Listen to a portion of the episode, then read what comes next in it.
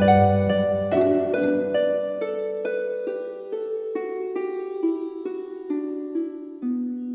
イルセラピーで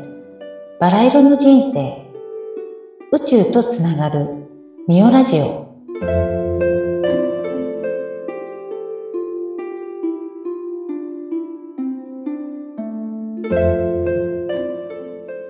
こんにちは。オイルセラピストのミオです。こんにちは、ナビゲーターの山口智子です。みおさん、今回もよろしくお願いします。よろしくお願いします前回は素敵なローズオイルのお話を伺いましたが、今回はですね、そのみおさんがまあ健康のお仕事に携わっても20年以上ということなんですが、みおさんご自身のそのけ健康観ですね、健康に対してのお考え、そこをぜひ教えていただきたいんですが、はいどんな風に健康って捉えてらっしゃるんですか？はい実はすごくシンプルでうん。あの簡単なんですけどももう快眠快食快便みたいなうん。あの、なんでしょう、これ食べちゃいけない、こうしちゃいけないことか、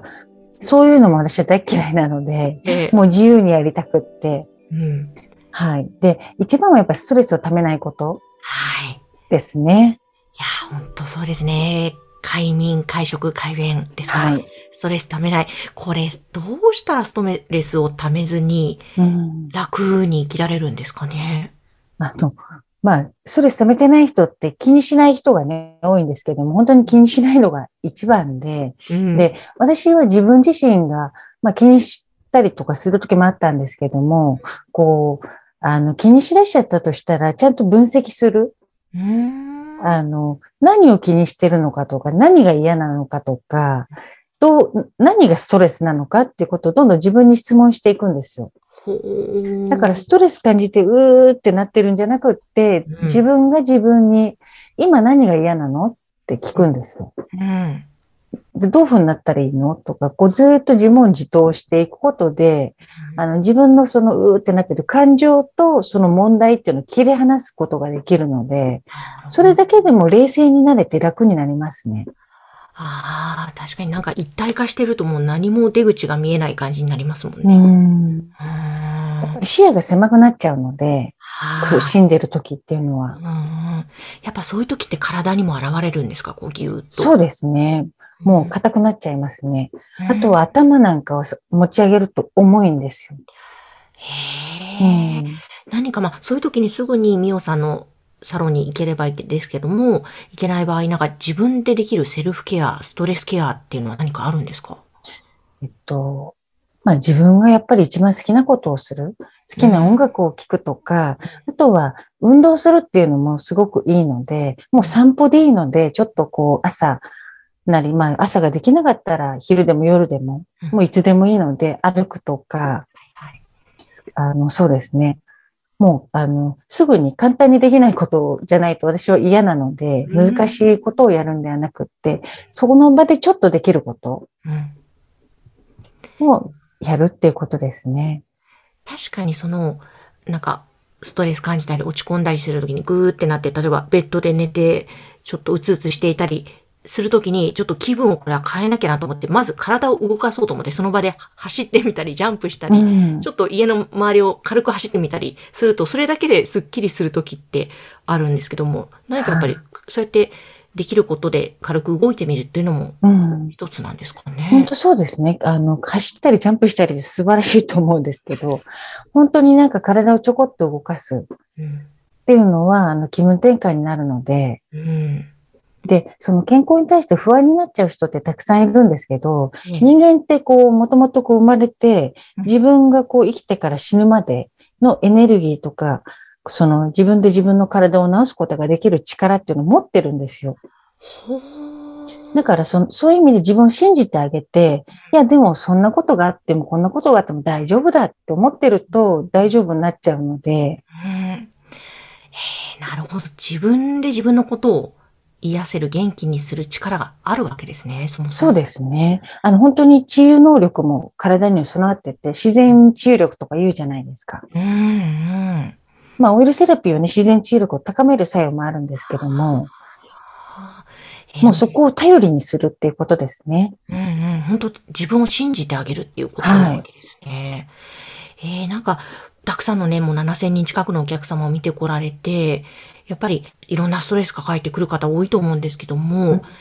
その時にやっぱり今みたいなお話をされたりするんですか、皆さん？そうですね。なんかその方の日常生活もお聞きして、こう、ちょっとこれやったらいいんじゃないっていうようなお話をしたりとか、あの、この食べ物食べてみたらっていうのもそうだし、あと、そうだ、あの、一つ、その、なんでしょう、ストレスがあったり、こう、体的にも身体的にもちょっと疲れて下がってるなっていう時は、温めるっていうのはすごくいい方法なので、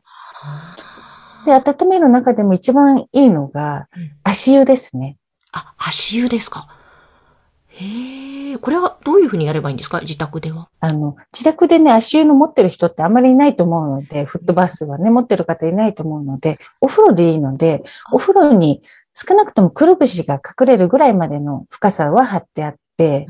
うん、で、それでちょっと厚めのお湯に足を入れて、10分ぐらい、うん、あの、10分から15分ぐらい、足入れとくと、うん、もう背中にちょっとふわっと汗がかくぐらいになってくるので、もうそれだけでも内臓も活性化して元気になってきますね。へえ、そうなんですね。うん、あ、でも、それは手軽にできますね。お風呂に行って、ちょっとお湯溜めて。はい、えでもそれだけやっぱり温めるって本当大切なんですね、人の体に。そうですね。やっぱりこう、体力的にもこう弱った時って体冷えやすいし、冷えてるんですよ。で、ストレスが溜まって、こう、頭もこうギューってなってる時も、やっぱりこう、体の機能も下がって冷えるんですよね。うん、で、やっぱり冷えって万病のもとなので、どんどん内臓の機能また落ちていって、なんか胃腸の調子も悪い、あっちも痛い、肩も凝ったみたいな、どんどんどんどん悪循環の輪にはまっていっちゃうので、それを断ち切る一個のやり方としてはもう温める。足湯はもうめちゃめちゃおすすめです。はい。できればきっと毎日やった方が、継続した方がなおいいんですかね。うん、そうですね。そうすると冷えも治っちゃったりするので。へえ、なんかでも。ただ、みんなやらないんですよ。みんなやらないんですよ、これが。そう、このね、継続するコツは何でしょうか？あの、継続するコツは、なるべくやることを簡単にするってことですよね。なので私は簡単なことしか、結局難しいことってなかなか人続かないので、うん、で難しいことってこうなんかいろいろね、あれをしなきゃいけない、これして、ああしてってなると、本当にややこしいので、はい、なので、一番最初みたいに健康って簡単なんですよ。だって人間に備わってるんで、それをちょっとこう目覚めさせてあげることをしてあげればいいだけで、自分がちょっと楽しくなることとか、うんああ、そうか、もう備わってるから、そうなんです。目覚めさせてあげるということなんですね。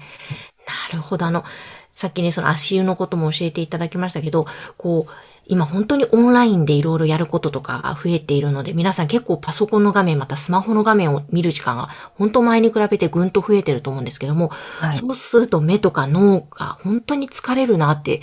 最近すごく思うんですけど、そういう時にみおさんから、うん、あの、このオイルをこのこめかみに塗るといいよっていうので、はい。教えていただいて購入して塗るとやっぱりスーッとしたりするんですよね。うん、やっぱそういうオイルもそういう感じで使うといいんですかね。あそうですね。何かこう好きな香りね、エッセンシャルオイル、まあいいもののエッセンシャルオイルがあったら、あの、つけてあげて、香りを嗅ぐっていうことは、こう、嗅覚を通して脳にもうすぐ作用するので、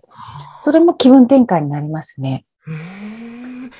あそうか。嗅覚から脳に行くわけですね。そうなんですよ。へだから認知症の対策にもこうね、今エッセンシャルオイルって使われたりするんですけども、なんか集中力アップしたいとか、こう頭が重くなったのを切り替えたいとか、うんうん、まあ眠れないのを少しこうリラックスさせてあげるとか、香りってそんな風にも使えるので。へえ、そうか。だから、お仕事されてるからもそうですけど、受験生とかにもいいわけですね。いや、いいですね。受験生はすごくいいと思います。ああ、なんかそういう感じで本当に家庭の中に気軽にオイルも取り入れると、うん、もっとなんかバラ色の人生になっていきそうですね。そうですね。やっぱり香りって簡単だし、で、即効性があるので、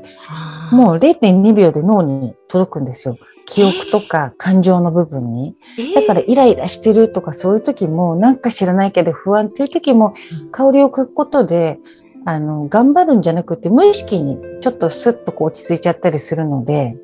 それも一個手軽な方法ですね。あ、いいですね。わあ、ぜひぜひ皆様、日頃のね、ストレス感じた時の役に立っていただけたら今日の情報がと思いますけれども、えー、ぜひみおさんまた次回からもいろんなお話楽しみにしています。皆様も次回からの配信もどうぞお楽しみに。はい。皆さん、ごきげんよう。